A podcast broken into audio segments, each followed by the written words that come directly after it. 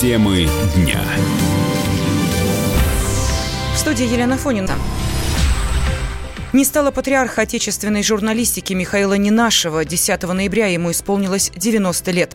Несмотря на преклонный возраст, он до последних дней активно занимался подготовкой журналистских кадров, вопросами теории и практики журналистики и издательского дела. Михаил Нинашев был главным редактором легендарной «Советской России» в конце 70-х, середине 80-х годов. Позже он руководил Госкомитетом по телевидению и радиовещанию СССР, был министром печати и членом ЦК КПСС. О совместной работе с Михаилом Нинашевым Куйбышевым вспоминает журналист Владимир Мамонтов. Для меня это просто огромная потеря, потому что это один из главных редакторов в моей жизни. Это не игра слов, это действительно есть главные люди, которые определяют тебе судьбу, определяют тебе настроение твое на долгие годы. Таких людей у меня было, к счастью, несколько. Михаил Федорович, безусловно, это самый главный, это самый серьезный главный редактор, который мне встретился на пути и который буквально несколькими штрихами, несколькими поступками, не словами даже определил мое дальнейшее отношение к журналистике. У меня есть такое воспоминание очень прочное когда вместо правки моего кусочка текста он обвел его и написал «Володя, я твердо знаю, что ты можешь написать это же лучше». Я никогда не видел такой правки ни от одного редактора. И для меня это был очень важный урок. Дата и время похорон Михаила Ненашева станут известны позднее. Президенты России и Украины Владимир Путин и Владимир Зеленский далеки от согласия по целому ряду вопросов, сообщил пресс-секретарь российского лидера Дмитрий Песков. Он отметил, что президенты на саммите в Париже говорили с глазу на глаз в течение 10-15 минут, однако их прервал президент Франции Эммануэль Макрон. Он настаивал на продолжении работы в нормандском формате. Об этом Песков рассказал Первому каналу. В том же интервью пресс-секретарь президента затронул и вопрос появления в Донбассе миротворцев. Киев пока формально не выдвигал никаких никаких новых инициатив по поводу размещения миссии ООН в Донбассе. Так Песков прокомментировал высказывание главы МИДа Украины Вадима Пристайка, который в субботу в очередной раз высказался на тему Минских соглашений. По его словам, Киев может вновь вернуться к идее о миротворческом контингенте ООН, если Минские соглашения не принесут результатов. Нужны ли Донбассу миротворцы ООН, рассуждает заместитель директора Института истории и политики Московского педагогического госуниверситета Владимир Шаповалов. Идея о миротворцах ООН – это, собственно, идея России, которая была обозначена в сентябре 2017 и речь шла о том, что миротворцы ООН должны помогать миссии ОБСЕ на линии разграничения враждующих сторон, то есть на линии соприкосновения украинских войск и ополченцев Донбасса. Как известно, была эта идея фактически торпедирована Петром Порошенко, который предложил встречную идею разместить миссию на границе Украины и России, а не на линии разграничения, где идут военные действия действия. На границе Украины и России, собственно, никаких военных действий нет, и, следовательно, миротворческой миссии там делать нечего, по большому счету. Есть ощущение того, что украинская сторона, в данном случае президент Зеленский и его окружение, скатываются к позиции Порошенко. И заявление Вадима Пристайка о том, что мы хотим предложить миротворческую миссию ООН, если ситуация как-то зайдет в тупик, а зайти в тупик она может только по инициативе Украины, потому что Россия, в общем-то, настроена на выполнение Минска, это фактически повторение того, что уже сделал Порошенко. И в этом смысле возникает достаточно резонный вопрос, а что, собственно, сам Владимир Зеленский и его команда готовы принести, и в чем их позиция изменилась в сравнении с позицией Порошенко? Похоже, что особых изменений нет. Сенатор Алексей Пушков по поводу этой идеи высказался скептически. Член Совета Федерации считает это фантазиями. Киеву следует заниматься отводом вооруженных сил от линии соприкосновения, сказал Пушков. По его мнению, миротворцы миротворцы не могут оказаться в Донбассе без согласия Москвы и Совбеза ООН. Затонувшая с плавучим доком подводная лодка Б-380 готовится к буксировке на место утилизации. ЧП произошло в Севастополе минувшей ночью. Док, в котором находилось судно, пошел ко дну. Лодка при затоплении потеряла устойчивость и легла на левый борт.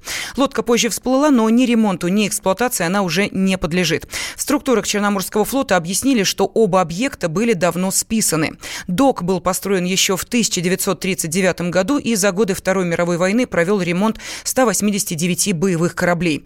Десять лет назад из эксплуатации его вывели и должны были демонтировать, однако этого не произошло, и техническое состояние привело к ЧП. О возможных причинах рассуждает военный обозреватель «Комсомольской правды» Виктор Баранец.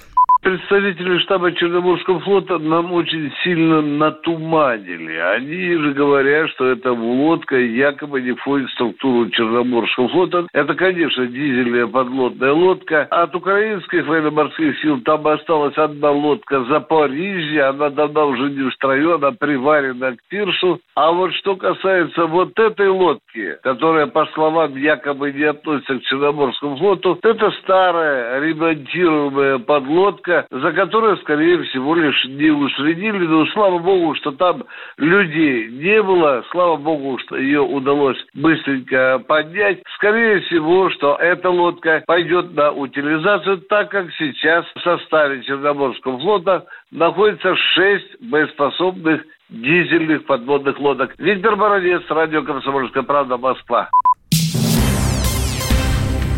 Процедура импичмента Дональда Трампа может в ближайшее время прекратиться. Члены Республиканской партии США уверены, что смогут закончить процесс, начатый демократами. Сенатор, глава юридического комитета Линдси Грэм отметил, что президент США имел все основания просить украинского коллегу о расследовании в отношении семейства Байдена. Речь идет о деле газовой компании «Бурисма», одним из членов правления которой и был сын американского политика Хантер Байден. Сенатор Грэм добавил, что как только процедура импичмента перейдет на рассмотрение Верхней палаты парламента, все сразу затухнет, а ненавистники Трампа смогут проголосовать против него на выборах, которые пройдут через несколько месяцев, сказал Грэм. Доцент Департамента бритологии финансового университета Геворг Мирзаян разделяет эту уверенность. По его словам, причины импичмента изначально были искусственными.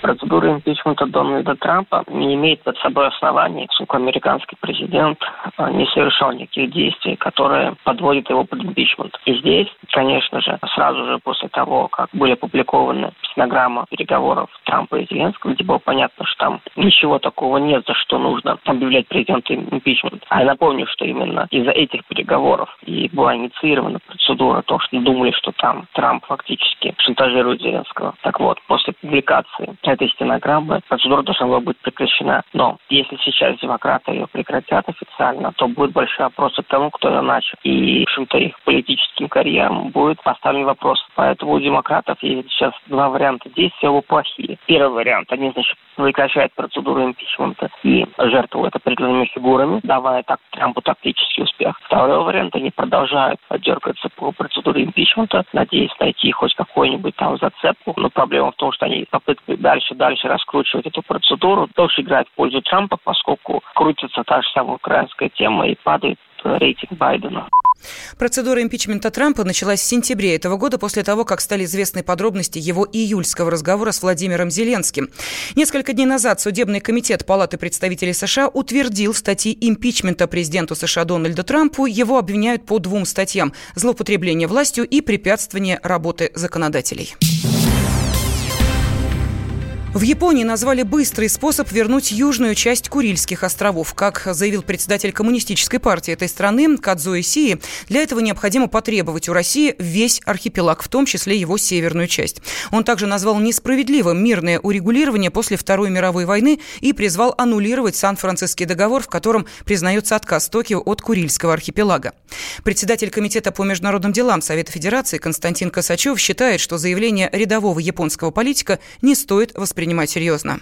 Не стоит придавать большого значения этому демаршу. Оно исходит от оппозиции, причем далеко не от самой крупной оппозиционной партии. И в этом смысле является скорее попыткой э, заработать дополнительные очки на внутреннем японском поле, радикализируя эту позицию, нежели чем сделать из этого некий дополнительный фактор внешней политики Японии. Между Россией и Японией идут содержательные консультации по перспективам заключения мирного договора. Подчеркну, не по островам, а именно по мирному договору. Эта работа ведется по поручению лидеров двух стран, президента Путина, премьер-министра Абе. И только и когда стороны продвинутся вперед в этом вопросе, э, теоретически может возникнуть последующий сценарий обсуждения каких бы то ни было вопросов территориального характера, как это, собственно говоря, и предусматривается советско-японской декларацией 1956 Именно в такой последовательности ориентир может быть только на официальные подходы японской стороны. По моим представлениям, они никоим образом не меняются, что бы ни заявляла японская оппозиция.